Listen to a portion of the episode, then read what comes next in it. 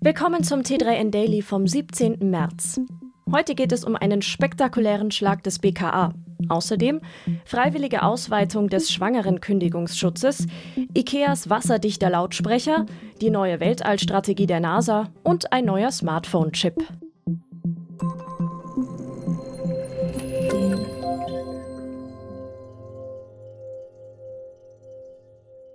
Dem Bundeskriminalamt ist ein großer Schlag gegen Kryptobetrügereien im Darknet gelungen.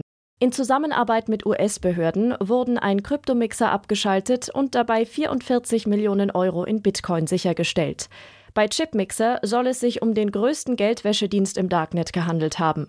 Nie zuvor ist dem BKA eine größere Sicherstellung von Kryptowerten gelungen. Den BetreiberInnen von Chipmixer wird vorgeworfen, in Form einer kriminellen Handelsplattform Geldwäsche als gewerbsmäßigen Service im Darknet angeboten zu haben. Das BKA schätzt, dass Chipmixer seit 2017 Kryptowerte in Höhe von 2,8 Milliarden Euro gewaschen hat. Festnahmen gab es in Deutschland offenbar nicht. Der mutmaßliche Hauptbeschuldigte wurde allerdings identifiziert und durch das FBI zur Fahndung ausgeschrieben. Schwangere genießen in Deutschland einen besonderen Kündigungsschutz.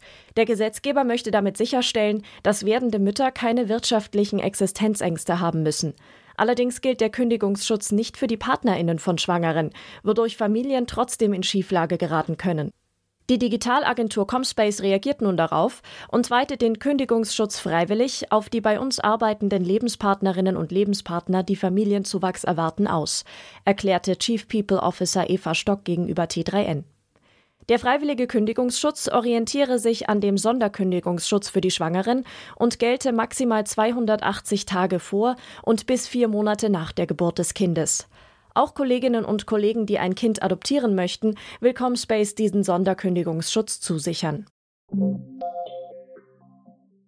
IKEA bringt einen wasserdichten Bluetooth-Lautsprecher auf den Markt, der das Potenzial zum Verkaufsschlager hat. Er soll nämlich nur 15 Euro kosten, teilte das schwedische Möbelhaus mit. Weltweit auf dem Markt soll er im April kommen. Das tragbare Gerät verfügt laut IKEA über eine Laufzeit von 80 Stunden bei 50 Prozent der Lautstärke und kann bis zu 30 Minuten unter Wasser laufen. Verbinden lässt der Speaker sich mit dem Smartphone, Computer oder anderen Bluetooth-fähigen Geräten. Zudem kann er mit einem zweiten Lautsprecher dieses Modells gekoppelt werden und so einen Stereo-Effekt erzeugen. Der Lautsprecher aus der Wappe B-Reihe ist silikonbeschichtet und wird mit einer Kordel geliefert, sodass er auch in der Dusche aufgehängt oder herumgetragen werden kann. Die Zeit der internationalen Raumstation ISS neigt sich dem Ende zu. Für 2030 ist geplant, ihren Betrieb einzustellen. Die NASA muss sich also nach Alternativen umschauen und peilt dabei einen Strategiewechsel an. Statt selbst Miteigentümer zu sein, wie aktuell bei der ISS, will die NASA zukünftig in die Mieterrolle schlüpfen. Wir wollen einer von vielen Kunden sein, sagte Robert D. Cabana, Associate Administrator der NASA, auf einer Raumfahrtkonferenz in Washington. Der Übergang in den privaten Sektor werde langfristig zu Effizienzgewinnen führen, teilte die NASA mit. Das werde es ihr ermöglichen, Ressourcen auf andere Ziele zu verlagern. Für die privaten Anbieter liegt die Herausforderung darin, weitere Kunden neben der NASA zu akquirieren. Von Interesse könnten hier beispielsweise Unternehmen aus dem Gesundheitssegment sein. Der Halbleiterentwickler Qualcomm hat eine neue mobile Plattform angekündigt, die Mittelklasse-Smartphones mehr Leistung bei geringerem Energieverbrauch liefern soll. Der 8-Kern-Chip trägt den Namen Snapdragon 7 Plus Gen 2 und wird bei TSMC gefertigt. Der Vorgänger lief noch bei Samsung vom Band.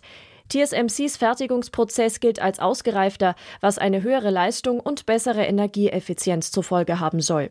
Laut Qualcomm liefert der Chip 50% mehr CPU-Leistung als der Vorgänger Snapdragon 7 Gen 1.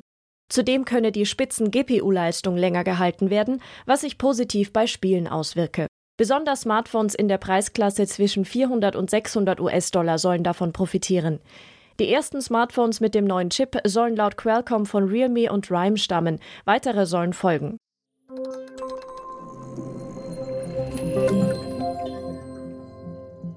Das war's schon wieder mit dem T3N Daily für heute. Noch viel mehr zu allen Aspekten des digitalen Lebens, des Arbeitslebens und der Zukunft findest du rund um die Uhr auf t3n.de.